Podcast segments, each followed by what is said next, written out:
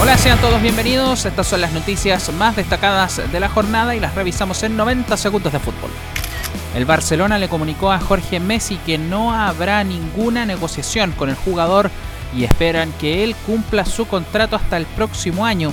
Eso mientras los medios ingleses hablan de un acuerdo inminente entre Leo Messi y el Manchester City por 700 millones de euros y 5 años de contrato con el City Football Group para jugar en el Manchester City y en el New York City.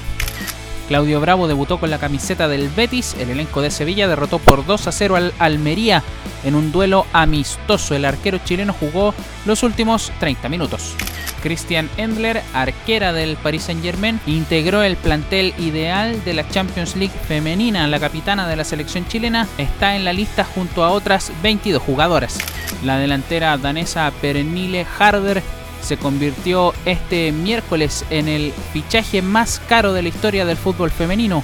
Harder pasó del Wolfsburgo alemán al Chelsea de Londres por 350 mil dólares.